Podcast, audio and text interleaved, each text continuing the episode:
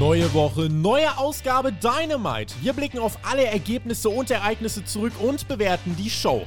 Hört den Spotfight Wrestling Podcast mit der Review zu AEW Dynamite.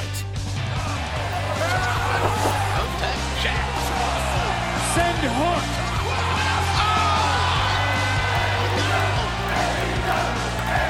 Es ist Weihnachtszeit. Wir sind auf der Road to dritter Advent, so ein bisschen. Und wir sind auf der Road to Winter is Coming. Nächste Woche das letzte große AEW-Special des Jahres. Ihr hört und seht den Spotfight Wrestling Podcast. Mein Name ist Tobias Enk und das ist die Review zu AEW Dynamite. Deutschlands größte, regelmäßigste und manchmal auch unlustigste Review zu All Elite Wrestling. Das liegt in erster Linie an mir, denn mein Gast trägt immer hier höchst seriös bei. Alexander Bedranowski ist wieder bei mir. Selbst ein Jahr oder ein Jahrzehnt als Wrestler im Ring gestanden, kennt das Game hinter den Kulissen und wird uns heute auch wieder mit Rat und Tat zur Seite stehen, wenn wir über Dynamite reden. Hallo!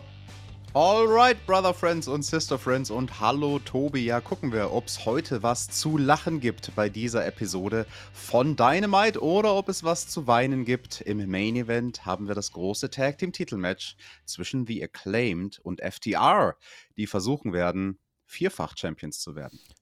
Vierter Advent, vierfach Champions, das wäre doch mal was mit vier Gürteln den vierten Advent feiern. Wir sind aber neben der Road zum dritten Advent auch auf der Road to Community Treffen. Meldet euch doch gern an, patreon.com slash Spotify Podcast. Erstes Februarwochenende in Fulda. Da könnt ihr den TJ sehen, da könnt ihr mich sehen, da könnt ihr den Flo sehen. Der war ja letzte Woche hier bei Dynamite. Wir sind so ein bisschen gerade das Dynamite Dreigestirn, wenn man möchte. Und apropos Dreigestirn, letzte Woche war ja so ein bisschen nicht so viel los in den Kommentaren. Ich glaube, YouTube fällt so ein bisschen in den Winterschlaf. Auf Spotify und Co. hören eigentlich alle noch. Äh, lasst uns doch einfach mal ein paar Kommentare da. Also jetzt dann vielleicht nicht zur Show, wenn ihr da keine Lust drauf habt, aber zu uns, zu den Konstellationen. Wie steht ihr eigentlich dazu? Wollt ihr mehr mit Flo und TJ? Wollt ihr nur TJT? Wollt ihr nur TJ? Wollt ihr alles außer Tobi. Wollt ihr, dass es sich abwechselt? Ist es euch total äh, egal, solange die Review äh, schnell kommt? Sagt ihr, Review kann von mir aus auch mal später kommen. Ähm, schreibt uns das einfach mal. Soll die Review nicht Donnerstag kommen? Wir wollen einfach mal ein bisschen euer Feedback gerade einsammeln und da wollen wir eben ja auf die Meinung der Community bauen. Also lasst doch gerne einen Kommentar da und auf dem Weg, TJ, dahin auch mal einen Daumen da lassen gerne einen Daumen dalassen und wie der Tobi gesagt hat, auch einen Kommentar zu eurem Hörverhalten, weil da hätten wir gerne ein paar mehr Infos. Also auch wann hört ihr die Review? Hört ihr die überhaupt am Donnerstag? Hört ihr die erst später? Und wie der Tobi schon gesagt hat, wie findet ihr das, wenn die Teams auch mal durchwechseln? Road to Community Treffen, Road to Final Battle, Samstag 22 Uhr findet das Event statt. Deutscher Zeit ist ja generell ein bumsvolles Wochenende. Was machen wir eigentlich? Samstag gibt es eine Smackdown Review, dann gibt es eine Rampage Review. Am Sonntag feuern wir NXT Deadline raus, machen wahrscheinlich eine Live Review dazu. Am Montagabend werden wir euch exklusiv auf Patreon tatsächlich noch die Review zu Final Battle liefern. Marcel hat dann der Raw Review einfach mal schon ein bisschen durch unsere Planung reingeschossen. Danke Marcel, liebe Grüße an dieser Stelle. Montagabend Flo und ich, wir werden uns Final Battle anschauen und äh, so haben wir es dann jetzt zurecht organisiert. Und tatsächlich ähm, ist es ja auch so, wir sind nicht ohne Grund Deutschlands größter Pro Wrestling Podcast. Einige denken ja, wir sind irgendwie da ne, so eine Plattform wie jede andere. Wir haben unsere Fühler ja manchmal ein bisschen ausgestreckter, als manche glauben. Und wenn manche wüssten, was ich manchmal schon weiß. In jedem Fall, äh, lasst euch gesagt sein, ähm, haltet mal die Augen offen supported Wrestling, supported äh, gern auch All Elite Wrestling, supported WWE, äh, aber haltet mal Anfang nächster Woche die Augen offen. Ich denke, das äh, würde sich gerade für AEW-Fans in Deutschland mal lohnen. Und ansonsten, ne, wenn ihr Insights kriegen wollt, der Media Call zu Final Battle mit Tony Khan, der ist auch auf Patreon zu hören, TJ. Und da hat Tony Khan ähm, ganz schön was rausgehauen. Also es ist kostenlos zu hören auf unserer Patreon-Seite. Und da hat er verraten, was in den letzten Monaten bei ihm abging. Er hat berichtet, dass seine Mutter im Laufe des Jahres zwei Schlaganfälle erlitten hat. Er hat unzählige Nächte im Krankenhaus verbracht. Unter anderem in einem, äh, hat er eine Nacht verbracht mit einem Telefonat auf einer Parkbank vor dem Krankenhaus. Und da hat William Regal angerufen und hat seinen Wunsch geäußert, als Coach zur WWE zurückzukehren. Regal will dort seinen Sohn coachen und Tony hat zugestimmt. Die Bedingung ist, er darf bei WWE erstmal nicht vor den TV-Kameras auftreten. Und das hat Tony ganz schön aus AEW rausgerissen. Generell ein Jahr, wo AEW oft Dinge verändern musste, viele Real-Life-Curveballs. Und ähm, ich sag mal so, mich würde das kreativ und rein menschlich auch komplett rausreißen. Also jeder, der ein gutes Verhältnis zu seiner Mutter hat, ich glaube, da bräuchte es äh, einen, harte, harten Empathie-Fail, um da nicht rausgerissen zu werden. Deswegen, das sind schon Sachen, TJ, die ähm, sollten wir in der Retrospektive nicht ganz aus den Augen verlieren. Und Tony Khan hat noch gesagt, äh, was Ring of Honor angeht, wird sich am Wochenende noch einiges lichten, was ähm, TV-Deal und so weiter angeht. Das heißt, AEW und Ring of Honor werden wohl nach diesem Wochenende strikter getrennt. Also viele, viele News, gerade was Ollie Dressing angeht. Mensch, Tobi, ganz viele Sachen, die du da gerade angesprochen hast. Wo fange ich an, das zu kommentieren? Ja, äh, für alle AEW-Fans und Supporter, haltet mal die Augen und Ohren offen. Da kommt Anfang nächster Woche was Interessantes und Exklusives auf euch zu. Mhm. Das interessiert die Fans in Deutschland und Europa, denke ich sehr. Und ja, zu der Sache mit Tony Khan.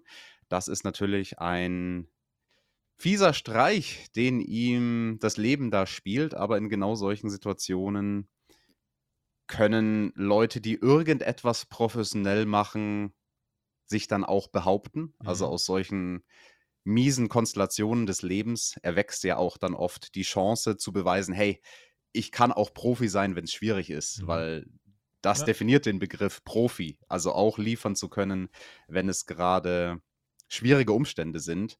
Und du hast das Thema William Regal angesprochen und hast auch das Wort Retrospektive in den Mund genommen. Das war ein Segment, was wir auch hatten in dieser Show. Nochmal zu William Regal. Wir haben ihn nochmal gesehen, aber auf eine mhm. ganz kuriose Art und Weise rückblickend. Mhm. Ja, well said, well said. Also gerade, dass man in solchen Situationen auch als Mensch wachsen kann. Tony Khan hat äh, AEW insgesamt doch schon erfolgreich durch das, äh, durch das Jahr 2022 durchgeschifft, auch was die Pay-Per-View-Buys und so anging. Also wir kritisieren da zwar immer viel am Ende des Tages, äh, ne, zählt das, was die Company erwirtschaftet. Da sieht es gut aus im Moment und da wird man eben im nächsten Jahr die Verhandlungen starten für einen neuen TV-Deal werden wir natürlich auch alles begleiten in den Dynamite-Reviews, in den Rampage-Reviews, bei Hauptkampf. Also mit uns seid ihr sehr gut aufgestellt. So, wollen wir jetzt auch mal über die Show reden, TJ? Kannst dich auch mal kürzer halten am Anfang, finde ich. Äh, wir sind nämlich in, in sind nämlich in Texas äh, mit vielen neuen Shots im Intro, unter anderem Miro. Okay, gucken wir mal. Äh, wir sehen einen Rückblick auf die Attacke von MJF gegen William Regal, der sich noch erholen muss, stand jetzt. Und Brian Danielson ist wohl heute bei ihm im Krankenhaus. Ist natürlich jetzt ein bisschen weird, ne? Wir wissen, Tony Khan hat offiziell acknowledged, er geht zurück zu WWE ab Januar in einer Coachrolle. Aber in den Shows spielen wir jetzt immer noch so dieses, oh, er ist verletzt, wann kehrt er zurück? Ist so ein bisschen, muss man ausblenden, die Realität, ne? Ja, du kannst das gar nicht abwarten, über William Regal zu reden. Können wir von mir aus auch ja, jetzt nee, direkt sofort machen? Ja, nee, machen wir dann. Also ich, das, das muss ich in einem ganz gesonderten Blog nachher nochmal zerreden mit dir. Also habe ich ein paar Gedanken und bin sehr, sehr gespannt dann auch, was du dazu denkst, ähm, wenn wir nachher so, so eine kleine Zeitreise mit William Regal gemacht. Aber komm, wir gehen mal rein, äh, chronologisch, wie wir das immer so schön machen. Auch oh, Marcel, also muss ich noch mal einen mitgeben, ne, mit deinen Blöcken bei Raw. Und also, naja, wir gehen rein hier mit der Dynamite Dozen Battle Royal. Es geht um einen Shot auf den Dynamite. Halt, halt, halt, das ist die Dynamite Diamond Battle Royal. Ach, nicht Dynamite Dozen. Ich dachte Dynamite. Das Di hieß mal Dynamite Dozen. Ich habe es nämlich letzte ah. Woche auch, glaube ich, einmal falsch gesagt. Hm. Dieses Mal sind ja auch die Regeln ein bisschen anders mit dem Ring und so. Den gewinnt man ja diesmal nicht direkt, sondern der Sieger, der wird dann gegen MJF antreten, um den Ring zu einem Zeitpunkt seiner Wahl, also quasi ein bisschen wie Money in the Bank nur für den Ring. Und es ist diesmal die Dynamite Diamond Battle Royal. Sagt mhm. das mal zehnmal schnell hintereinander. Viel mhm. Spaß. Ich mach das nicht, denn das wäre jetzt, äh, würde kein so gutes Licht auf mich werfen. Es geht eben um diesen Edelstein, und Ricky Starks kommt als erstes heraus, gute Reaktion. Jungle Boy kommt heraus, gute Reaktion. Dustin Rhodes kommt heraus in seiner Heimat, sehr gute Reaktion. Hat angekündigt, 2023 wird sein letztes Jahr als aktiver Professional Wrestler, All-Time Legend. Und wir sehen ganz viele andere Menschen: Matt Hardy, Ethan Page, Dalton Castle, super viele Menschen. Prince Nana tanzt neben dem Ring, die Boys fächern Castle zu. Butcher, Kip Sabian, Sean Dean, Brian Cage, Lee Moriarty, Orange Cassidy. Ich glaube, das waren sie im Endeffekt. Ähm, also war jetzt kein gigantisch großes Teilnehmerfeld, aber es war, äh, ja, ein paar Leute waren schon da, mal mehr, mal weniger relevant. Und die sind erst außerhalb des Rings unterwegs gewesen, teilweise auch mit Kip Sabian und Orange Cassidy eine ganze Zeit lang. Das heißt, man konnte sich frei aussuchen, wann man in den Ring geht. Das ist ja von, also das Regelwerk ist dann ja nicht auf, auf Fairness fußend, muss ich sagen. Ja, also was heißt frei aussuchen? Also solange die Ringrichter da ihren Job nicht machen und dich nicht wirklich explizit dazu auffordern, in den Ring zu gehen, naja gut, dann haben der Orange Cassidy und der Kip Sabin sich halt da außerhalb vom Ring erstmal einige Minuten geprügelt. Da wird ja auch noch was kommen mit Mhm. den beiden später in der Show. Aber ja, im Ring äh, eine interessante Truppe von Leuten, du hast es angesprochen. Und der Dalton Castle, ich weiß nicht, ob du das gesehen hast, Tobi, der hat dem Matt Hardy in den Bauch gebissen. Ja. Fettreduzierung äh, mal anders quasi. Wir haben Let's Go Ricky Chance, der ist richtig over. Und bei AEW Battle Royals ist es ja gern so, dass dort so ein bisschen die Saat gestreut wird für zukünftige Storylines. Das haben wir hier basically gesehen. Deswegen, also jeder, der hier drin war, hatte eigentlich auch immer ähm, einen Grund drin zu sein. Und auch jede Elimination hatte einen kleinen Aufbau drumherum. Also Dalton Castle, bevor der eliminiert worden ist, haben ihn seine Boys drei, vier Mal abgefangen, bevor ihn dann Brian Cage eliminiert hat. Ähm, und das haben wir eben mit vielen, vielen anderen Sachen gesehen. Der Jungle Boy ähm, wurde rausgeholt quasi von der Firma W. Morrissey, aka Van Hammer, mit einem furchtbaren Chokeslam auf die auf den, auf den Ring-Apron, auf den, wirklich auf den Nacken, das sah gar nicht gut aus. Heißt es nicht Das immer Protect Your auch- Opponent? Also, Ja, das habe ich mir auch notiert in ganz großen Buchstaben. Jesus. Autsch. Also dieser Chokeslam auf den Apron, der hat dem guten Jack Perry bestimmt nicht gut getan. Ja. Ja. generell zu dessen Eliminierung. Ich bin ja immer nicht so ein großer Fan wie auch viele unserer Zuhörer und Zuhörerinnen. Wenn jemand eliminiert wird, dadurch, dass einer, der gar nicht in der Battle Royal ist, ihn quasi vom Apron wegfegt, so wie es Mhm. Morrissey hier gemacht hat. Aber gut, er stand halt als Teil der Firma mit am Ring. Und die Firma, die war ja dann auch so in der Schlussphase vom Match im Fokus. Die hatten ja drei Leute in diesem Match, ne? Richtig. Die hatten äh, den Matt Hardy, der gehört ja auch dazu, und Ethan Page und Lee Moriarty. Richtig, die waren dann alle noch im Match. Vielleicht noch das als letzter Punkt zum, äh, zu Jack Perry. Wir haben uns ein Anschlussprogramm gewünscht. Könnte jetzt auch so ein Fädenauftakt sein. Also, dass aus dieser Elimination eine Storyline hervorgeht. Wir haben uns das Anschlussprogramm gewünscht. Das könnte das Anschlussprogramm sein. Gucken wir mal, ob das so kommt oder nicht. Die Final Four waren dann Sean Dean, Ricky Starks, Ethan Page und Matt Hardy. Letztere beiden waren so ein bisschen ja, im, im, im Zwist. Also Matt Hardy hat ja einen Vertrag bei der Firma, heißt, er muss den Anweisungen von Ethan Page Folge leisten. Sean Dean wurde eliminiert, die Crowd chanted Delete und Matt Hardy deletet auch, aber er will auf Ricky Starks losgehen. Der revanchiert sich, eliminiert Hardy, Ethan Page und Ricky, also die beiden schon Eliminator Tournament Finalists, sind auch hier die Dynamite Diamond Battle Royal Match Finalists. Ah, geil. Und am Ende soll es dann einen Running Power Slam geben. Sehr cooler Spot. Ricky bleibt standhaft, eliminiert Ethan Page, reversalt das mit Air over the top rope und Ricky Starks gewinnt die Battle Royal und trifft damit auf MJF, bekommt auch ein Match um den Dynamite äh, Diamond Battle äh, Ring. Ach, hört auf. Und was ich geil gefunden hätte, wäre, wenn wir zwei Matches von Ricky gegen MJF gekriegt hätten. Also hätten wir nächste Woche vielleicht nicht das World Title Match, sondern das um den Ring gekriegt und das um den World Title vielleicht irgendwie im Januar im Kia Forum irgendwie 7, 8, 9, 10.000. Aber wir erfahren dann gleich, Ricky wird das auch nächste Woche einlösen. Ich fasse mich, was die Battle Royal angeht, kurz, weil gleich werde ich mich nicht mehr so kurz fassen. Die war kurzweilig, die hat einen Story Purpose erfüllt, insofern, das war in Ordnung. 13 Minuten und 6 Sekunden steht hier gegen die. Ja, das war das erste Segment der Show und es kam ja dann noch ein Sprechsegment, unter anderem auch mit Beteiligung von Ricky Starks. Mhm. Darüber sprechen wir gleich. Ja, ich hatte so ein bisschen Angst bei dieser Battle Royal aufgrund der doch recht konfusen und teilweise auch random Besetzung. Viel Undercard, viel Midcard mit dabei. Mhm. dass das so ein Abschalter sein könnte, wenn halt jemand guckt, okay, was läuft heute bei Dynamite? Das erste Bild, was du siehst, aha, der volle Ring mit so Größen des Ringkampfs wie Captain Sean Dean, könnte ein Grund zum Abschalten sein, da, weil man sagt, ja, der mega große Star ist da jetzt nicht im Ring, auch wenn Ricky Starks mit im Ring war. Ähm, die Quoten werden es zeigen. Die Quoten werden es zeigen, ob das eine schlaue Entscheidung war, dieses Match an erste Stelle zu setzen. Aber warum wollte man das machen? Natürlich, damit man das dann folgende Sprechsegment am Anfang der Show hat. Richtig, denn Ricky Starks konnte gar nicht feiern, wird direkt unterbrochen mit MJF, von MJF, der kommt mit Mikrofon raus, hat seinen Titel dabei und Ricky steht dann im Ring einfach, steht in der Ringecke, es gibt den Staredown der nächsten Generation, es sind ja wirklich, es ist ja die nächste Generation von Stars, also da bringt AEW, kann man sagen, was man will, definitiv frischen Wind mal ins Titelgeschehen, das war eine Paarung, die äh, hätten wir so nicht kommen sehen vor Monaten. Und wir bekommen den Staredown, die Crowd chantet für Ricky und MJF redet erstmal über Brian Danielson, dreht dem Starks ganz frisch den Rücken, so sagt Danielson, du hast nur Angst vor MJF. Äh, und vor den Aktionen, die ich gegen Good Old Willie gezeigt habe. Also, tja, wirst du wegrennen. Aber glaub mir, ich äh, werde dich kriegen und äh, ich bin ein böser, böser Mann. Das heißt, hier baut MJF schon sein Match gegen Brian Danielson auf, was vermutlich dann irgendwie bei Revolution im März stattfinden könnte. Und dann dreht er sich um und sagt, ja, Ricky, Herr Starks, deswegen bin ich ein äh, böser Mann. Ich bin bald Four-Time, Four-Time, Four-Time, Four-Time Dynamite Diamond Ring Champion. Und Ricky wurde von MJF Richard genannt. Du bist an sich total talentiert, meint MJF, aber du bist halt the absolute drizzling shits. A Rudy Poo Candy Ass. Und Ricky steht in der Ecke wie bei einer Schulaufführung. Richard, du bist nicht mehr als ein 1-Euro-Shop, Dwayne. Und MJF zerfleischt den komplett nach allen Regeln der Kunst und sagt, Ricky, ich werde dich nächste Woche übers Wasser zurückschnipsen zur NWA. Dann kannst du wieder für Billy Corgan auf YouTube catchen gehen. Und dann dachte ich, scheiße, der hat den extrem zerrissen. Und Ricky Starks greift zum Mikrofon und hält die einzig richtige, bestmögliche Promo, die man danach halten kann, um tatsächlich am Ende nochmal drüber zu stehen. Er greift zum Mikrofon und sagt, hey Maxi Pad, was schon mal einen großen Chant kriegt.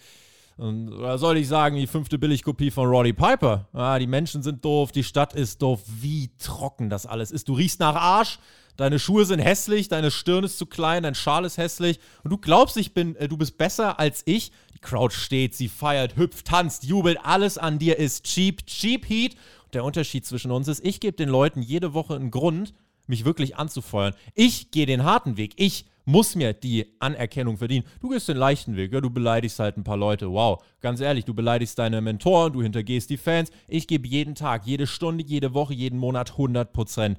Verschwind am besten einfach wieder drei Monate, wenn du keinen Bock hast. Heul rum, weil du kein Gehalt kriegst, was dir angemessen erscheint.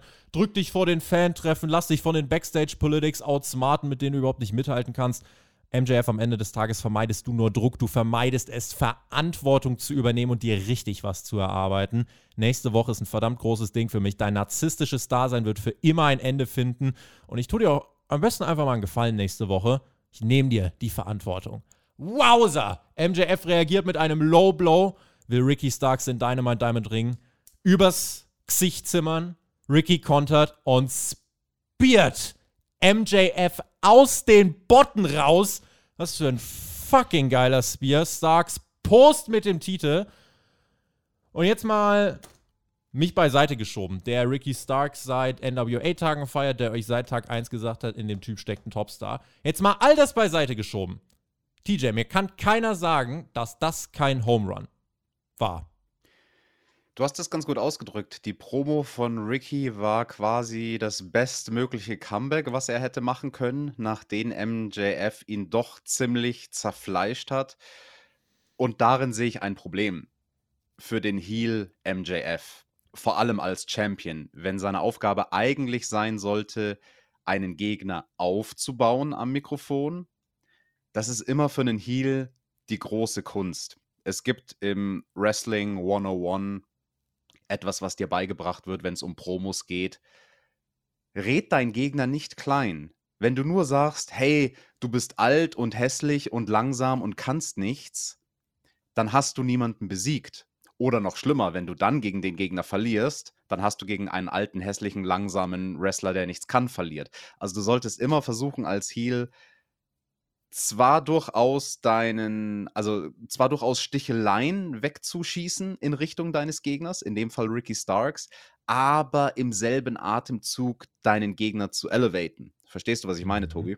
Aber ich finde, er hat ihn elevated. Ich finde gerade am Anfang, er gesagt hat, ey, du bist verdammt skilled, aber du bist halt nur ein billiger Dwayne. Klar, er hat relativ schnell wieder die Kurve gekriegt, aber allein wie er es dann zählt und wie er den Spear am Ende auch einsteckt, ich finde, MJF hat Ricky Starks hier overgebracht und Ricky Starks ist hier auf eine Stufe mit MJF gekommen. Und ich sage ja seit Ewigkeiten, steckt Menschen wie Ricky Starks vor die TV-Kameras, gebt ihnen Zeit, gebt ihnen Gegner, gebt ihnen eine Storyline und diese Promo-Segmente werden over sein. Exakt das ist passiert.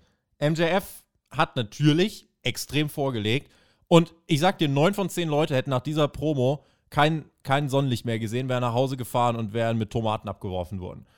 Aber Ricky Starks schafft es hier, eine Promo-Antwort zu liefern. Steht ganz lässig in der Ecke, weil er weiß, ich krieg dich, Junge. Und er trifft MJF an seinen ganz wunden Punkten. Reagiert mit einer Top-Notch-Promo, die im Regal der Redesegmente von Topstars liegt. Diese Promo hat Starks elevated. Er spielt in einer Liga mit MJF und ne, sagt eben, du hast den leichten Weg gewählt. Du bist ja jetzt der Heal, du bist ja nur der Bösewicht. Einfach ein paar Leute beleidigen.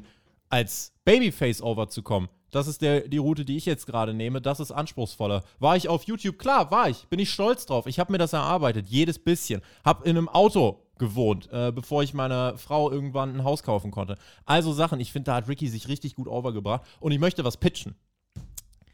Du lässt erstmal mich jetzt antworten, weil ich habe dich jetzt Sie. sehr lange reden lassen auf eine Frage, die eigentlich nur eine Einwort-Antwort äh, erfordert hätte. Und ich glaube, du hast den Punkt nicht ganz verstanden, den ich machen wollte, weil ich habe den leeren Blick in deinen Augen gesehen. Vielleicht habe ich mich nicht gut genug ausgedrückt. MJF hätte es Ricky Starks deutlich leichter machen können, mit dem Ricky-Anteil der Promo sich zu etablieren. Wenn er so Sprüche bringt wie, ja, geh wieder zurück auf YouTube catchen für den Typen von den Smashing Pumpkins. Denselben Insult kann ein Heal auch verpacken und im selben Atemzug positiv spinnen und dadurch den Gegner nach oben heben, indem er sinngemäß sowas sagen würde wie Hey, du hast nur auf YouTube gerestelt jahrelang für diesen Typen von den Smashing Pumpkins. Aber das gebe ich dir. Jetzt bist du bei AEW und du hast dich nach oben gearbeitet. Du bist jetzt mein Number One Contender. Gut, das respektiere ich. Ich werde dich trotzdem besiegen. Weißt du, was ich meine? Das wäre eine andere Tonalität. Das wäre nicht so dieses Ich bash dich in Grund und Boden und zerfleisch dich, so wie es MJF am Mikro gemacht hat. Davon würde ich mir mehr wünschen. Von MJF als Heel, dass er es schafft, dem Gegner auch ein bisschen Credits zu geben. Das Ziel wäre ja das gleiche dass das Babyface over ist. Und wenn ich gucke, was genau. dieses Segment erreicht hat, es sind, also es sind andere Wege dann. Du hättest dir gewünscht, dass er Ricky Starks in der Promo noch ein bisschen mehr elevated. Er hat ihn ziemlich kaputt gemacht und Ricky Starks hat sich selber elevated. Am Ende stehen wir am selben Ziel. Beide sind fucking over, beide haben profitiert. Keiner sah in meinen Augen hier schwach aus. Und äh, ich bin der Meinung, dass die Vorfreude vieler auf dieses Match jetzt gestiegen sein dürfte für die nächste Woche. Und ich bin eigentlich fast ein bisschen traurig, dass das nächste Woche jetzt schon dieses Match gibt, wo es auch um den World Title und um den Ring gleichzeitig geht. Hätte es cool gefunden, wenn es zwei Matches gibt. Deswegen möchte ich was pitchen. Von mir aus, okay, dann lass Ricky jetzt verlieren. Danach machst du eben Danielson gegen äh, MJF, das bis März ziehen wird, auch noch eine Aufgabe. Dann machst du von mir aus Eddie Kingston. Dann machst du von mir aus äh, Jack Perry. Dann dreht sich alles und CM Punk kommt zurück. Nein, aber dann machst du noch ein paar Titelverteidigungen. MJF hält den Titel ein, zwei Jahre. So, und dann kommt dieser Ricky Starks wieder und dann schnappt er sich das Gold. Und Ricky Starks ist, denke ich, auf der Liste derjenigen, die MJF perspektivisch entthronen könnten, wenn man sich das mal überlegt, dann doch irgendwie relativ weit oben. Und er hat jetzt in dieser einen Woche mal mehr Mic-Time bekommen und direkt diesen Home Run gelandet. Er musste vorher mit drei Minuten Segmenten arbeiten, hat es geschafft, das meiste rauszuholen, aber that's just so much, du hast eine Grenze. Jetzt hat er mal mehr Zeit bekommen und direkt löst das halt sofort eine Welle der Euphorie aus. Ich habe heute schon von vielen gelesen, ja geil, gibt ihm doch nächste Woche den World Title. Wird nicht passieren, vorhersehbar, klar. Aber trotzdem, ich muss sagen, dass äh, dieses Segment overall super umgesetzt war. Es war auch, glaube ich, nicht groß geskriptet, weil wenn, boah, da musst du dich so viel an die Lines halten. Ähm, das war einfach eine Intensität, die Ricky an den Tag gelegt hat. Die Delivery, auch viele Inside-Shots gegen MJF. Aber die musst du nicht verstanden haben, um trotzdem die Intensität von ihm gefühlt zu haben. Und deswegen fand ich, war das overall ein richtig, richtig gutes äh, Segment, was bilderbuchmäßig diesen Main Event nächste Woche promotet hat. Es ist jetzt auch egal, ob da Ricky Starks und MJF drin standen, hätten auch Hinz und Kunst sein können. Aber wenn du so umsetzt und es so overkommt, hast du was richtig gemacht. Ich muss noch eins sagen zu Ricky Starks Leistung für seinen Teil der Promo einen Home Run zu leisten.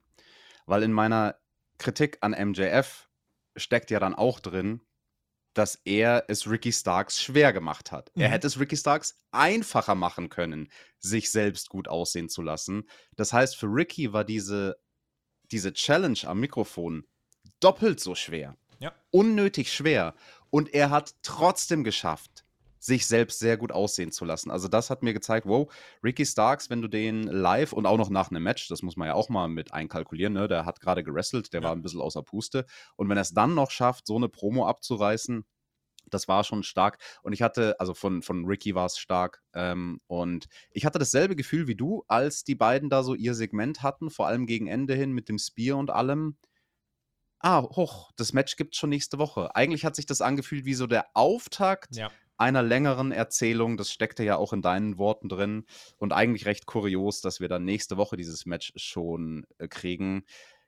da wäre vielleicht mehr drin gewesen. Ja. Da hätte man eine etwas längere Übergangsstory stricken können. Glaube ich auch. Also ganz ehrlich, ich würde es nach dieser Woche, würde ich mir überlegen, nächste Woche ein, ja, ein, ein Draw-Finish, No-Contest, irgendwas mir anzudenken und dann auch mal ein größeres Match Anfang des Jahres vor noch einer größeren Crowd zu bringen. Weil, ey, da steckt so viel drin. Und natürlich muss Ricky nicht direkt World Champion werden, aber ich würde es nochmal aufteilen. Ich würde ich würd damit fahren, solange es heiß ist und kann man überlegen, das äh, zu tun. Kommen Video zu Darby Allen. Der trifft heute auf Samoa Joe. Hier gibt es jetzt kein Lob von mir, sondern ein bisschen Kritik, weil wir bauen seit Wochen Wardlow gegen Joe auf. Jetzt hatten wir ein Paper mit Full Gear. Jetzt haben wir Full äh, Final Battle. Und Samoa Joe verteidigt seinen TNT-Titel heute gegen Darby Allen und am Wochenende gegen Juice Robinson. Also, wenn euch nochmal jemand fragt, warum Wardlow abgekühlt ist demnächst, deswegen.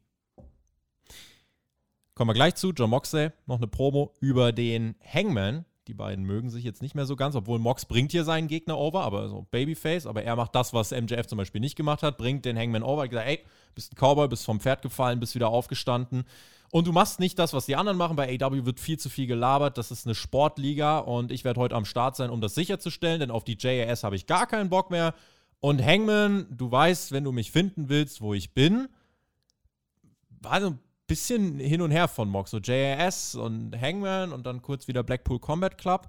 Ähm, ja, auch dass es kein Follow-up mit dem Hangman gab, keine Promo oder so diese Woche.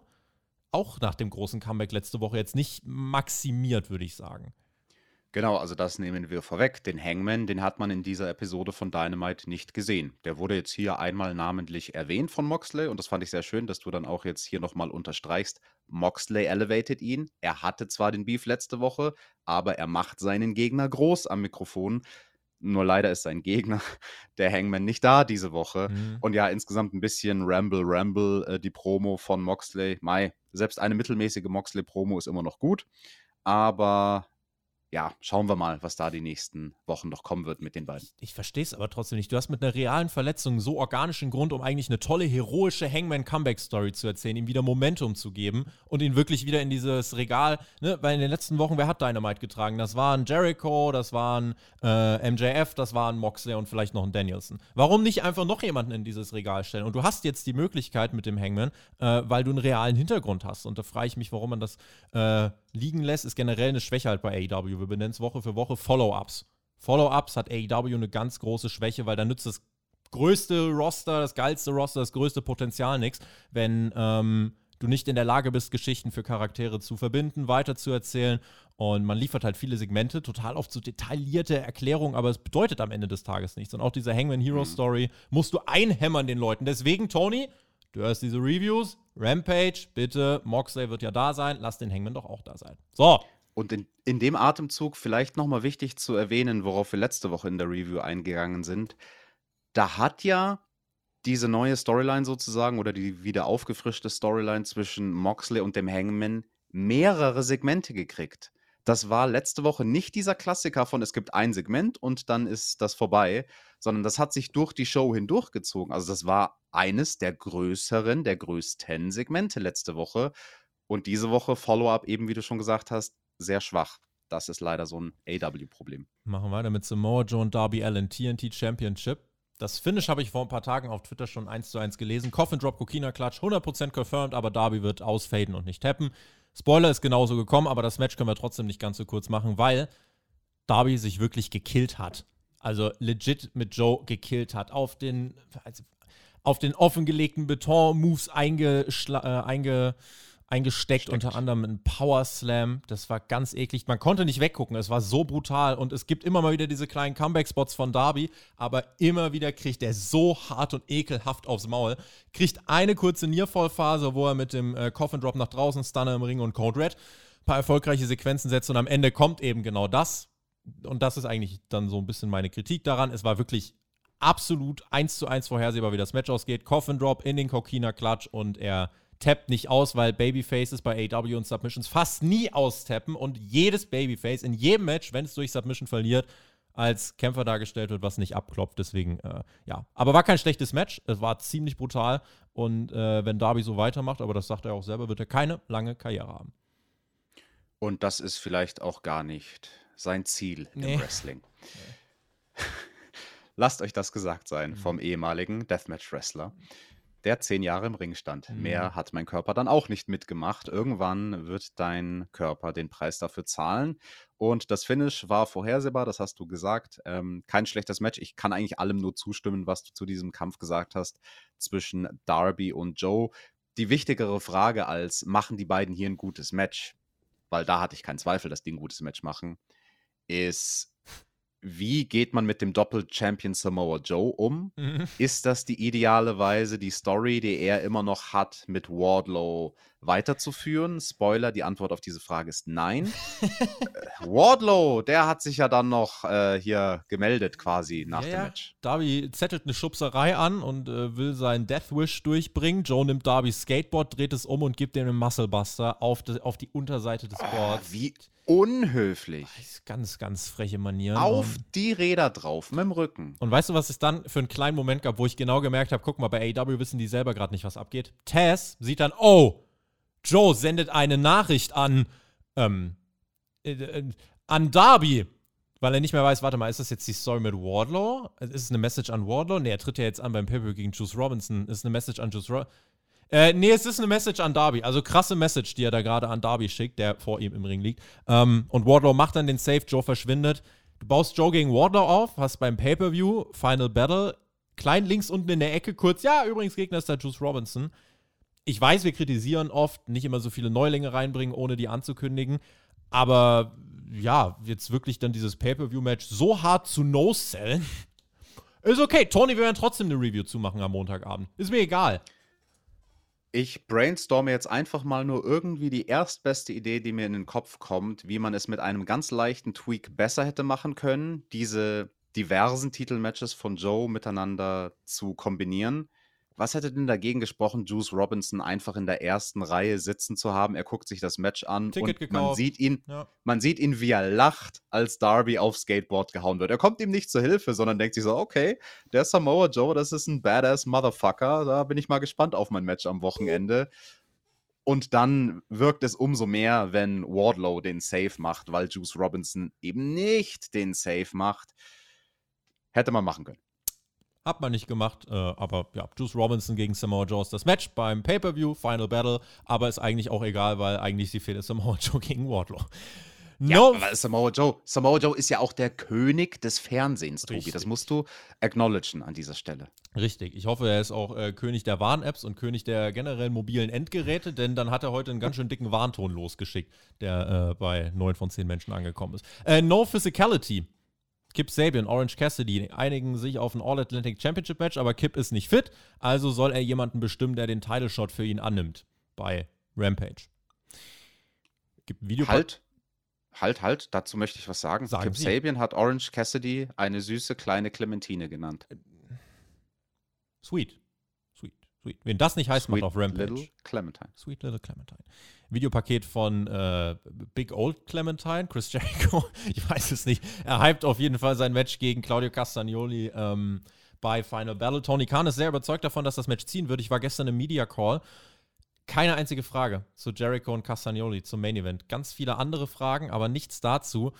Aber trotzdem, die Jericho-Promo hier hat alles versucht. Aus dem Hotelzimmer, Profi. Ich habe eine Frage. Frag.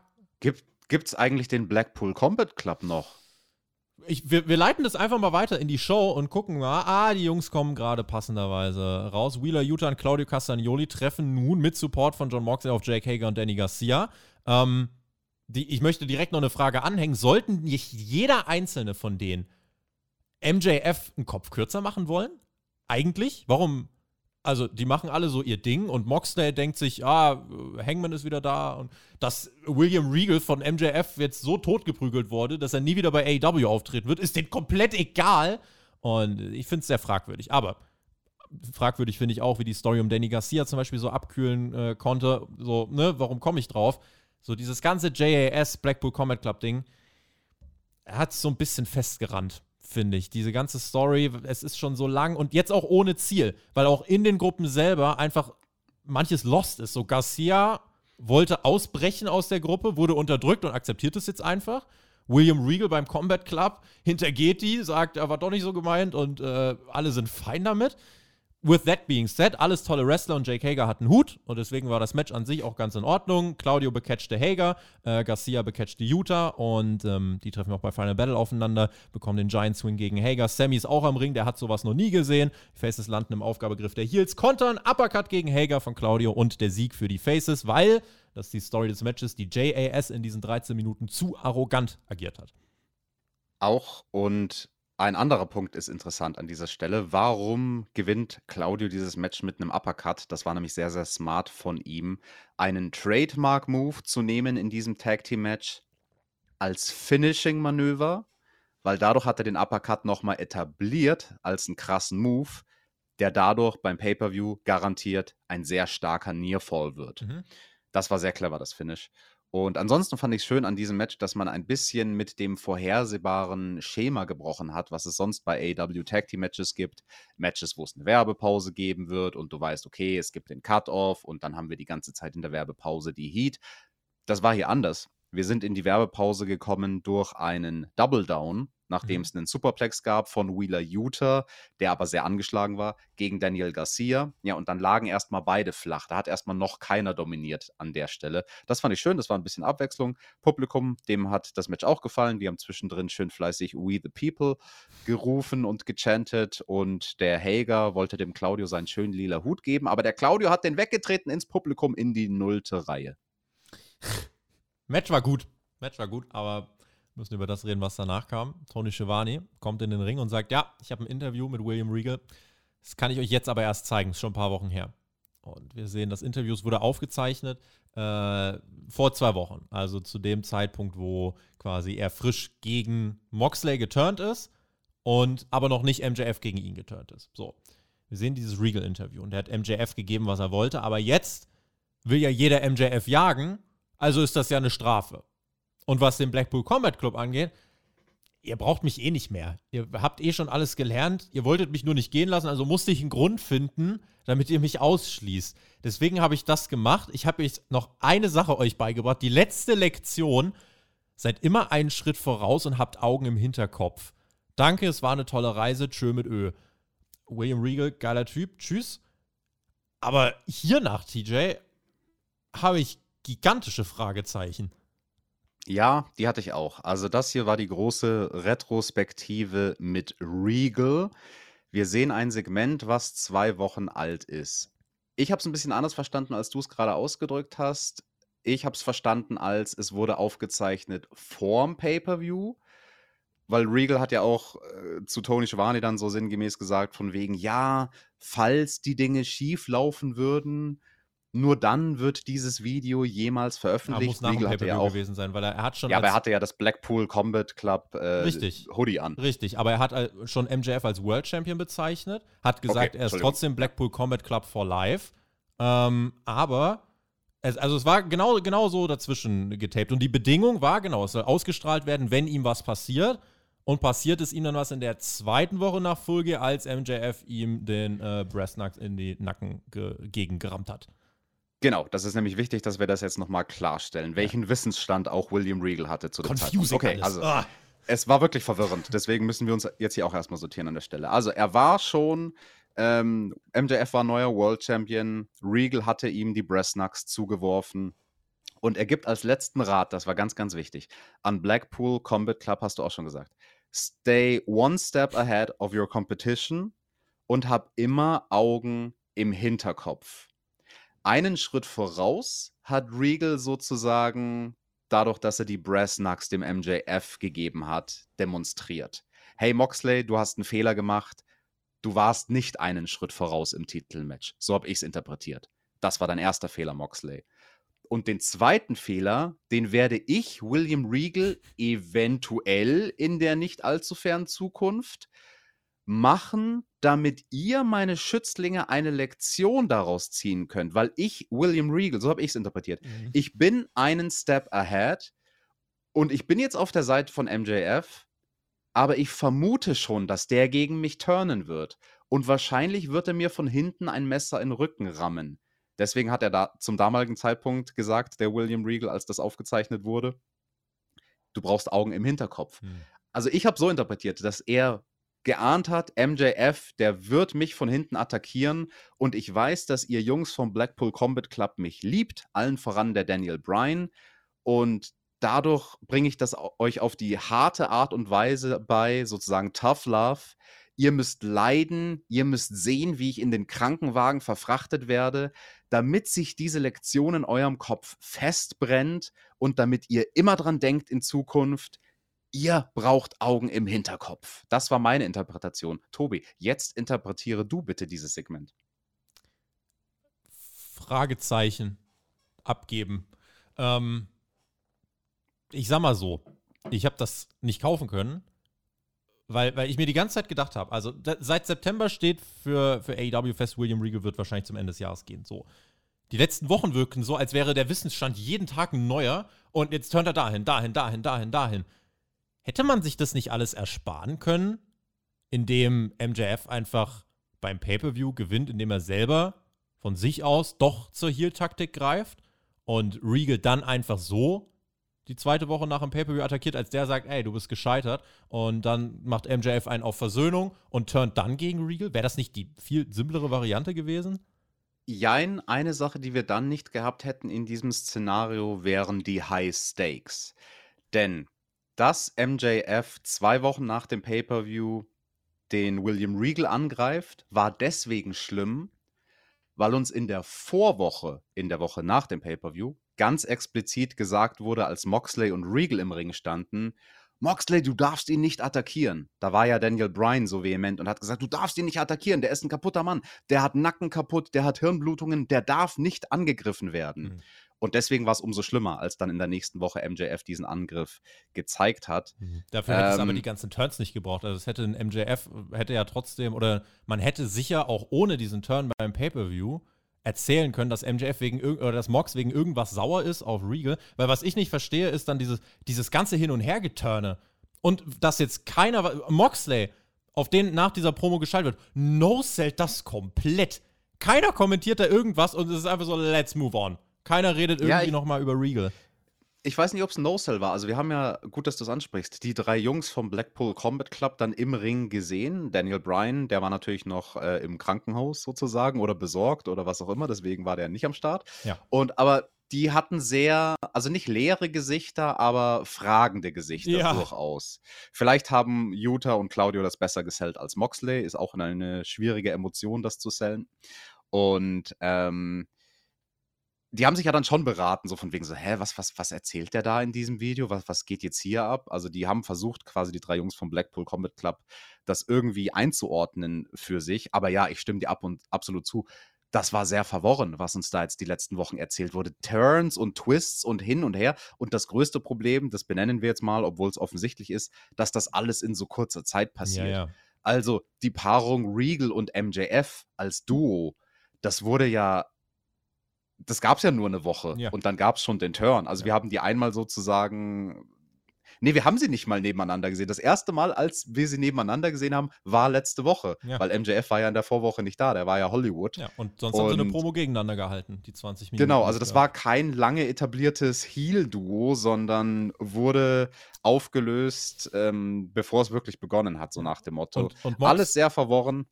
Ja. Und Mox nimmt ja dann das Mic und sagt, ja, wir drei leben und atmen Professional Wrestling. Im Endeffekt auch scheißegal, wie ihr uns nennt. Bei Final Battle endet der Krieg mit der Jericho Appreciation Society.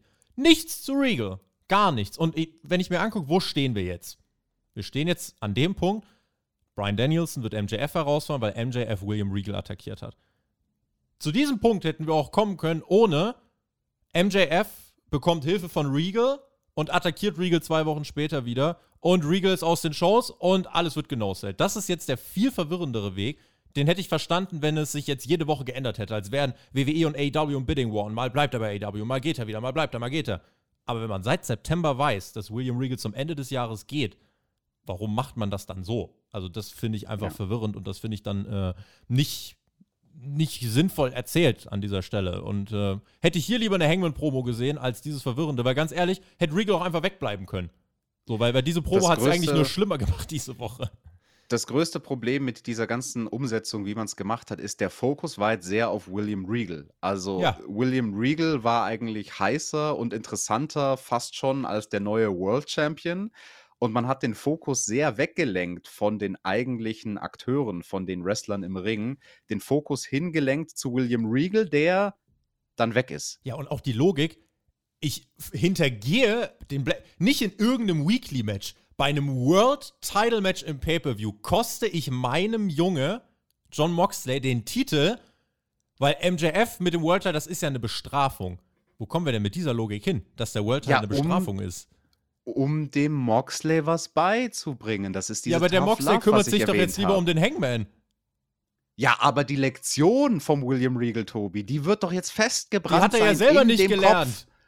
Äh, Deswegen, Er muss noch, er muss sich die Promo noch ein paar Mal anschauen, damit er die Oh. Lektion versteht. Aber ich sag's dir, Tobi, wenn der Moxley diese Lektion dann irgendwann verstanden hat, Mhm. dann wird er sie niemals vergessen, weil der Schmerz natürlich so groß war, den World Title verloren zu haben. Das ist doch alles Quatsch oder nicht? Keine Ahnung. Schreibt uns in die Kommentare. Das denke ich auch. Letzter Takeaway: Es riecht sehr stark danach, in meinen Augen, dass Utah und Castagnoli den äh, Pay-Per-View als Sieger verlassen werden und Franchise-Player für das neue Ring of Honor werden. Da wird sich am Wochenende viel tun. Kann ich mir vorstellen, dass das so laufen wird. Haken dran. Also, es ist sehr, muss man erstmal klarkommen, das alles zu verarbeiten. Das House of Black redet auch viel, sagt nicht, also sagt dabei aber nicht so viel. Ähm, Krieg, Zerstörung, sie werden Fleisch von Knochen lösen. Nächste Woche sind sie wieder bei Dynamite am Mittwoch. In Action. Gut. Ich fand's schön, wie dieses Segment aufgebaut war mit dem House of Black, weil Tommy Alistair war der Mann, der vorne stand und dann hat er nach Crime und Verdict und Sentence gefragt und die Mhm. drei anderen in dem Stable sagen dann jeweils, was ist das Verbrechen, was ist der Urteilsspruch, was ist die Strafe. Ja. Ähm, das war rein sprachlich schön aufgebaut, die Promo. Zum ersten Mal in dieser Show promotet man dann auch FTA gegen The Acclaimed, World Tag Team Championship. Kam jetzt nicht aus Krass, dem oder? Nichts das Match, aber dass man das zum Beispiel erst bei Rampage ankündigt und dann jetzt in dieser Show erst relativ spät. Es gab, also es gab einen Aufbau, das Match wird nicht einfach random angesetzt, aber die Art und Ja. Weise, wie man es dann jetzt für diese Woche angekündigt hat, war so, ah ja, hier ist es schon. Und das, man hat es nicht so groß gemacht, wie es war in den Augen der Richtig. Zuschauer, weil das Match, Spoiler, das hat riesige Reaktionen Ja. gezogen. Und das war auch meine Kritik mit der Battle Royal als Opening Shot sozusagen von Dynamite. Hey, hier ist ein Ring mit ganz vielen Wrestlern. Nein! Das Opening von Dynamite hätte sein sollen, dass du kurz die Kommentatoren siehst. Hey, Breaking News bei Rampage. Ein riesiges Tag Team Titelmatch wurde angekündigt. Das Match, auf das alle seit Monaten warten. Ja. The Acclaimed gegen Ja. FTR. Die große Frage: Wird FTR es heute bei Dynamite schaffen, vierfache Champions zu werden? Ja. Dann bist du hooked als TV-Zuschauer. Dann ist die Chance geringer, dass du abschaltest, weil du dir denkst: Oh, ich will das Match sehen. Das hat man nicht so groß präsentiert, wie es war. Mhm.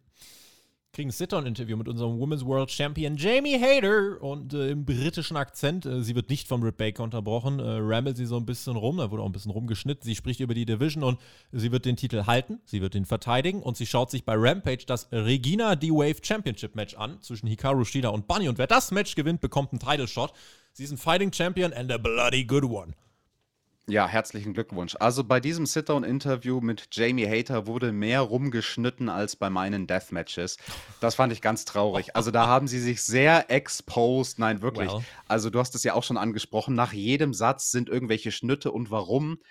Das siehst du an manchen Schnittfehlern. Achtet mal so auf die Hände von Jamie Hater, wie die sich hin und her bewegen. Ähm, das war halt kein One-Take. Und wenn du es nicht schaffst, so ein Sit-Down-Interview in einem One-Take aufzunehmen, dann wird das automatisch weniger immersiv sein für den TV-Zuschauer. Mhm. Unterbewusst merkt der TV-Zuschauer, auch wenn er Schnitt nicht studiert hat, ah, irgendwas ist da ein bisschen krumm. Es wirkte, weil es das auch war, wie ein Zusammenschnitt. Ein Ja. Zusammenschnitt der besten Takes Ja. Von den jeweiligen Fragen und Antworten. Und das wirkt ganz, ganz anders, wenn du das so überproduzierst mit so vielen Schnitten, als zum Beispiel sehr tolle historische Sit-Down-Interviews aus der Vergangenheit. Ich nehme als Beispiel jetzt einfach mal Jim Ross und Mick Foley 1997, das beste Sit-Down-Interview ever. Da waren nicht viele Schnitte. Weniger ist bei diesen Sit-Down-Interviews mehr und ich finde die leider sehr überproduziert.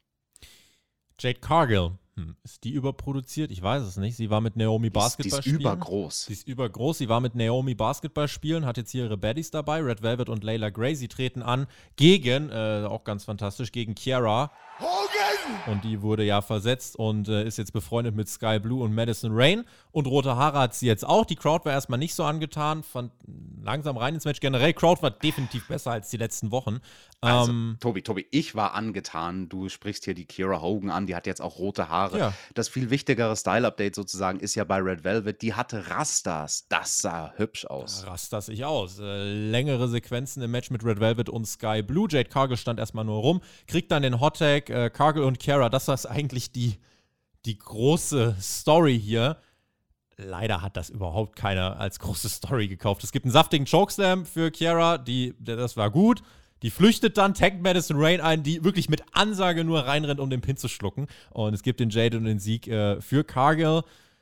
Ich würde jetzt bei Dark und Dark Elevation hier noch ein paar Siege geben, damit wir den Rekord hochschrauben. Aber wichtig ist, wir sind jetzt bei 43, bei 50 müsste was Größeres, äh, Größeres kommen. Und generell, das mit Cargill verrennt sich auch so ein bisschen. Wir brauchen irgendwie so, auf was, auf was arbeitet das Ganze hin? So, wa, wa, was ist das Ziel? Sie hat eine Streak sie wird da teilweise als weiblicher Goldberg inszeniert. Sie hat auch eine Präsenz. Das Problem ist, dass die Matches nicht over sind und die Fans merken das und das äh, ne, nimmt einfach so ein bisschen was weg. Und ich habe nicht das Gefühl, dass das gerade zum Beispiel mit Kara Hogan als eine große Story wahrgenommen wird. Ja, Jade Cargill und Kira Hogan, das interessiert keine Sau. Deswegen rede ich lieber über Red Velvet und Sky Blue, weil das hm. waren für mich die MVPs in diesem Match. Also, ja. das waren auch die beiden Damen, die die schönsten Segmente und die schönsten Sequenzen miteinander hatten. Ganz am Anfang, das war interessantes Storytelling.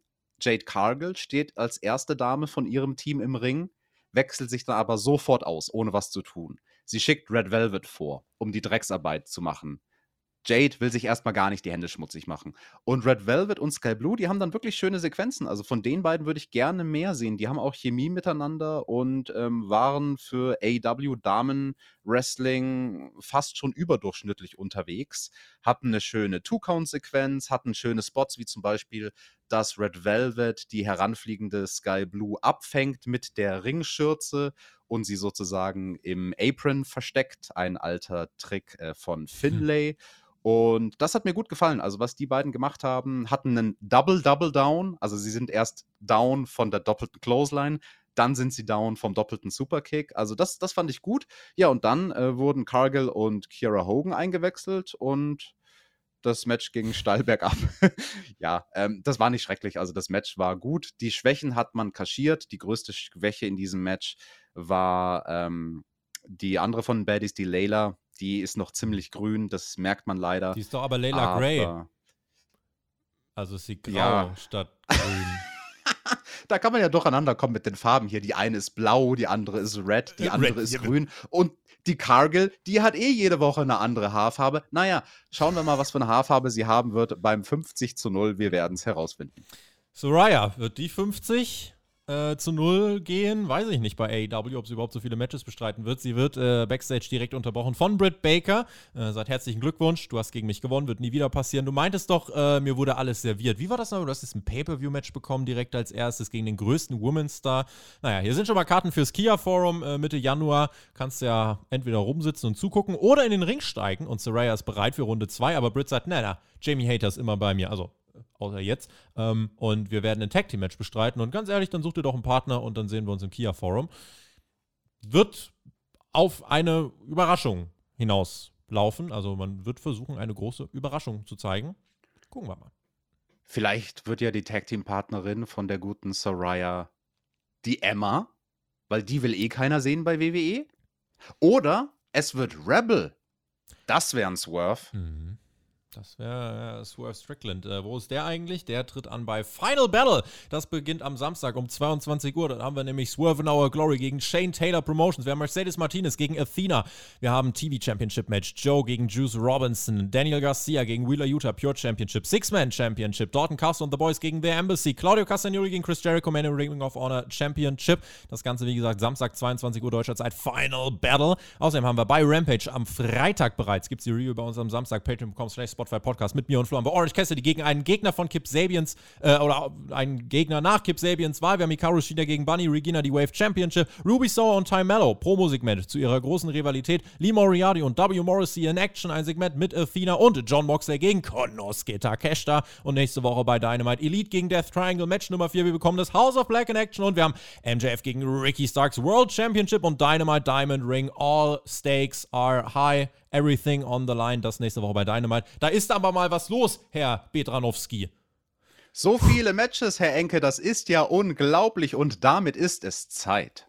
Ladies and Gentlemen. Well, it looked like there's been enough talk. It's time for the main event. Das war ein richtiger Main Event diese Woche. FTA gegen The Acclaimed. Es passiert endlich. FTA für mich das Tag Team des Jahres. Wenn ihr anderer Meinung seid, www.spotfight.de Jahresawards. Dort könnt ihr für das beste Tag Team Stable des Jahres abstimmen. Werden wir nächstes Jahr wahrscheinlich drin, weil das ist ein bisschen unfair. Aber FTA auf jeden Fall einer der ganz großen Acts dieses Jahr. Sie treten an gegen The Acclaimed, die Tag Team Überraschung des Jahres bei All Elite Wrestling. Guck mal, wo die im Januar standen, wo die jetzt stehen. Und es ist das größte Tag Team Match, was AEW bieten kann, vor allem auch befeuert von dem Fakt FTA, der vierte Titel.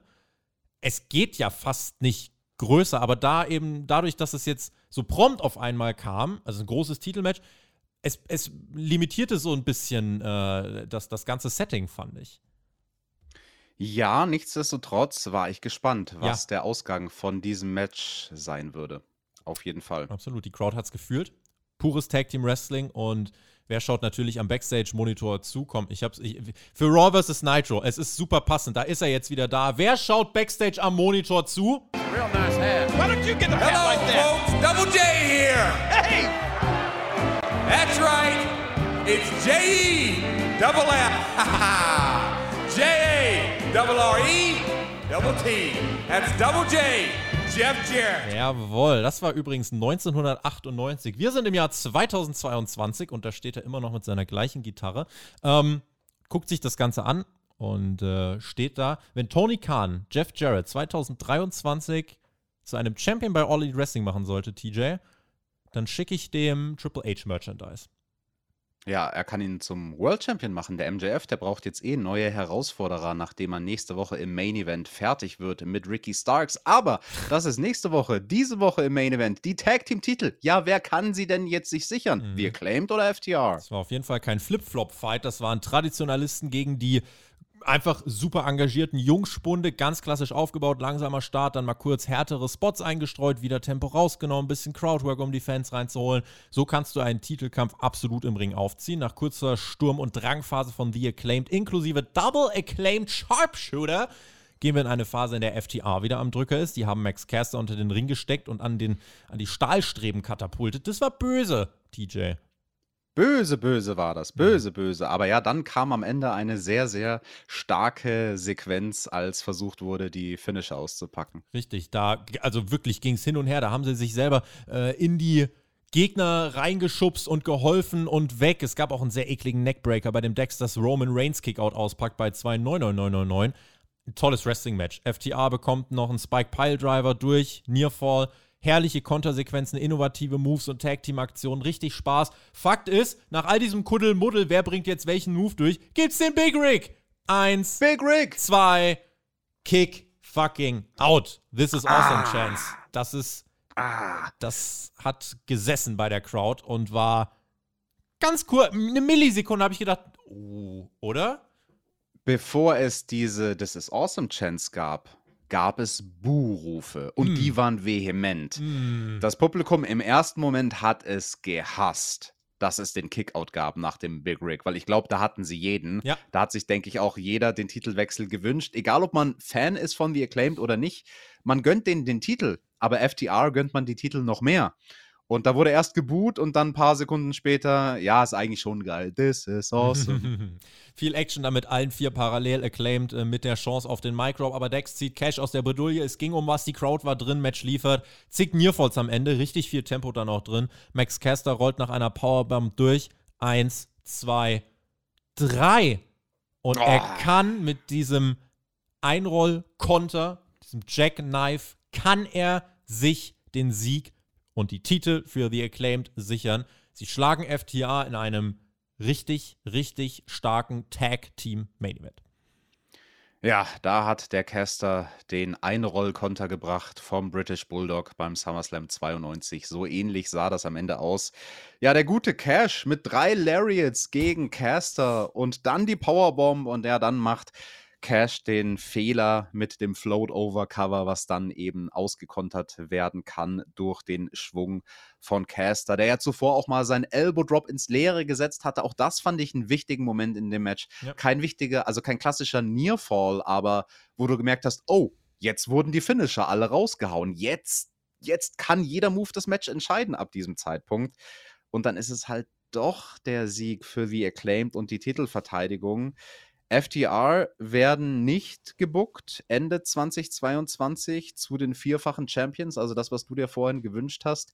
Vierter Advent mit vier Titeln. Mhm. Uh -uh, das ah, ich bekommen FTR nicht. Ich finde es vernünftig, weil The Acclaimed, es ist noch nicht die Zeit gewesen, um denen die Titel abzunehmen, tatsächlich.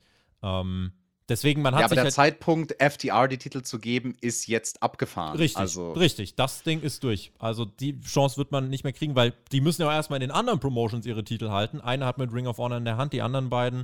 Äh, da geht es ja jetzt, glaube ich, bald bei New Japan nochmal gegen Great Khan äh, unter anderem. Ähm, dann ist bei AAA äh, haben sie nochmal eine Möglichkeit, ihre Tag-Team-Titel zu verlieren. Also es ist schon sehr, sehr, sehr unwahrscheinlich jetzt, dass sie vier Titel halten können. Das hätte man wahrscheinlich gegen die Young Bucks bei All Out machen müssen. Hat man nicht gemacht. Und jetzt stehen wir hier, aber in meinen Augen hat trotzdem mit diesem Match keiner, also in diesem Match selber hat keiner was verloren. Und äh, wir haben danach auch noch erfahren, warum ähm, die Matchausgänge so gewählt worden sind. Ja, ganz kurz bevor du darauf kommst, weil da kam noch was am Ende der Show. FTR brauchen jetzt aber trotzdem bitte bald einen wichtigen Sieg und am, ben am besten vor Ende des Jahres, weil mir gefällt das nicht, dass sie jetzt Woche nach Woche dargestellt werden als die ultimativen Good Guys, die aber auch so unglaublich gut darin sind zu verlieren. Hm. Erst neulich gegen Danielson und dann, ah ja, komm, lass dich drücken, super Match. Und dann gegen die Acclaimed verloren. Hey Jungs, hm. Scissors, ja, alle scissern gemeinsam, alle freuen sich. Ähm, das passt, finde ich, auch gar nicht so wirklich zu den Charakteren von FTR. Klar, das sind Sportsmänner, aber da wäre jetzt der Zeitpunkt erreicht, wo die eigentlich frustriert sein müssen. Verbissen sein, ja. Und verbissen sein müssten. Naja, vielleicht können sie ihren Frust ja rauslassen am Wochenende bei Final Battle. Denn die S-Boys melden sich vom Titantron und haben gesagt, ah, und ihr dachtet, wir greifen ein. Das war tatsächlich ein Finish, was viele predicted haben, dass die S-Boys eingreifen und man FTR gegen S-Boys bringt. Aber nein, die melden sich. Wir haben eine Nachricht von Dem Boys von den Briscoe Brothers, die ja von Warner Media, die von äh, TNT, TBS nicht für TV-Shows zugelassen sind. Die wollen die nicht sehen. Das sind Assis so ungefähr, ähm, die sich auch tatsächlich selber schon ins Ausgeschossen haben. Und das heißt, man muss dieses Tag-Team-Match aufbauen, ohne dass äh, ein, ein Teil im TV sein kann. Das kannten wir von den letzten Malen. Da hat man wenigstens ein bisschen was trotzdem mit FTA-Promos aufgebaut. Hier war es einfach nur zum Ende von Dynamite. Ja, damn Boys challengen euch zu einem Double Dog Collar Match. Tschüss! Und das war dann im Endeffekt der Aufbau. Das, also, das ist die Definition von komplett out of nowhere. Aber ich will mich nicht beschweren, weil ich mir ziemlich sicher bin, dass das wird ein Blutbad, äh, aber das wird wahrscheinlich der Showstealer werden bei Final Battle. Insofern, da will ich mich nicht über die Ankündigung äh, beschweren.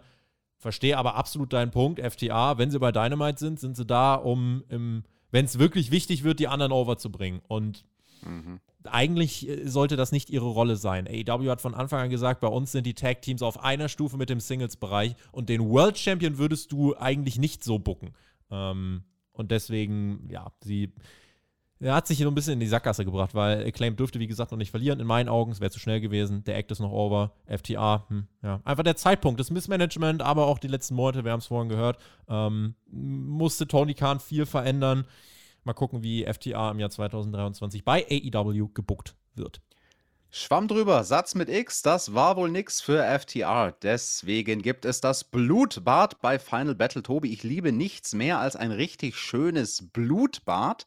Und wenn ich jetzt so ein AW-Zuschauer wäre, mhm. der noch unentschlossen war, ja, soll ich mir Final Battle angucken oder nicht? Ja, das läuft ja schon zu einer interessanten Uhrzeit, nicht so spät abends, sondern in den USA um 4 Uhr nachmittags, in Deutschland eben um 22 Uhr, kann man sich auch gut geben. Wenn ich noch unentschlossen gewesen wäre, ob ich mir den Pay-Per-View angucke oder nicht, ich denke, dieses Blutbad, das kann durchaus beim einen oder anderen jetzt noch zu einer Kaufentscheidung führen. Mhm. Also interessante Ansetzung und nicht ganz so random, dass man die jetzt als letzte Ankündigung kurz vorm Pay-Per-View bringt. Ja. Montagabend dann für alle Supporter auf Patreon als Bonus-Content die Review mit Flo und mir ebenso wie die Rampage-Review am Samstag. Da spiele ich mich mit dem Flo schon mal ein. Und in diese Rampage äh, gehe ich, indem ich dem Flo von einer insgesamt eigentlich schon guten Dynamite, glaube ich, berichte. So ein bisschen unser Sandwich-Prinzip, ne? Guter Start, gutes Ende. Auch wenn wir dazwischen jetzt viel gemeckert haben, vor allem mit William Regal. Aber trotzdem ähm, gehe ich mit einem guten Gefühl aus dieser Show. Und das, äh, das überwiegt. Ja, alles, was du gesagt hast, aber ich würde aus meinem Standpunkt ein bisschen revidieren, das zu dem William Regal-Segment. Ich würde das nicht ausdrücken als, ja, wir haben nur darüber gemeckert. Nein, also wir haben versucht, es zu interpretieren und das finde ich dann doch eigentlich ganz schön. Also wenn Wrestling mich auch mal kognitiv fordert, dass ich nicht irgendwas Stupides vor, vorgesetzt kriege, sondern dass ich überlegen muss, was war das denn, was ich da jetzt gesehen mhm. habe? Hat das Sinn ergeben? War das gut oder war das nicht gut? Weil im ersten Moment nach diesem Regal-Segment konnte ich es nicht einordnen. Also da hat es jetzt auch für mich tatsächlich den Dialog mit dir gebraucht, um ein bisschen ein Gefühl dafür zu kriegen, wie fand ich das eigentlich? Und ich fand es mhm. zumindest interessant ich will das jetzt gar nicht bewerten als gut oder schlecht. Ich fand es interessant, weil es so kurios war. Das war in der Mitte der Show. Du hast schon gesagt, man hat die Show gesandwiched. Anfang gut, Ende gut, alles gut. Schreibt uns in die Kommentare, wie ihr unterm Strich diese Episode von Dynamite fandet. Und seid fleißig, seid fleißig in den Kommentaren. Schreibt uns auch, was ihr von wechselnden Teambesetzungen haltet. Wir haben auch den dritten Mann im Boot, den Flo. Wir können, wenn wir wollen. Und wenn ihr das wollt, ganz lustig Freebird-Regeln machen, Geil. wie bei New Day. Jede Woche irgendein anderes Team. New Day gibt es unter anderem am Sonntag bei NXT Deadline. Auch dazu gibt es dann die Review hier auf YouTube. Wir hoffen, diese Review hier hat euch gefallen, sodass äh, sich das Bedaumen lohnt. Das sagen wir nicht, weil wir so daumengeil sind, sondern weil der YouTube-Algorithmus äh, danach bemisst, ob ihr ein Video gut findet oder nicht. Deswegen sprechen wir manchmal die Erinnerung einfach noch aus. Und damit haben wir es eigentlich. Ich möchte nur, dass ihr gut durch die Woche kommt. Wir haben die nächsten Tage wirklich ein fettes Programm wir werden grinden, wir werden für euch äh, ja, Meldungen arrangieren, News äh, präsentieren, die äh, ja, für uns als deutschen Wrestling-Podcast Nummer 1, glaube ich, einfach sehr positiv sind. Und wir bei Sportfight, wir leben Wrestling in diesem Sinne. Thanks everyone. Ich verbleibe mit den zwei magischen Schlussworten, TJ. GW genießt Wrestling und äh, drücke auf den Knopf fürs Outro. MJF Takeover äh, mit der Outro-Musik. Und ja, wen es betrifft, bis zum Wochenende für die Rampage-Review. Bin raus. Tschüss. Brother Friends und Sister Friends, der 3. April, äh, der 3. 3. Äh, April, der dritte Advent naht in großen Schritten. Und falls ihr noch nicht wisst, was ihr euren Liebsten zu Weihnachten schenken sollt, ja, dann gebt mir euer Geld her. Ich habe eine Autobiografie, die ist super toll. Die gibt's auf meiner Homepage mit persönlicher Signatur. Da schreibe ich dann den Namen rein von dem Menschen, den ihr beschenken wollt. Ich schreibe sogar Merry Christmas rein von mir aus, ja. Link dazu gibt's äh, unten in der Description. Und natürlich auch Patreon. Lasst uns da Geld da. Gebt uns Geld, gebt uns Daumen. Ja.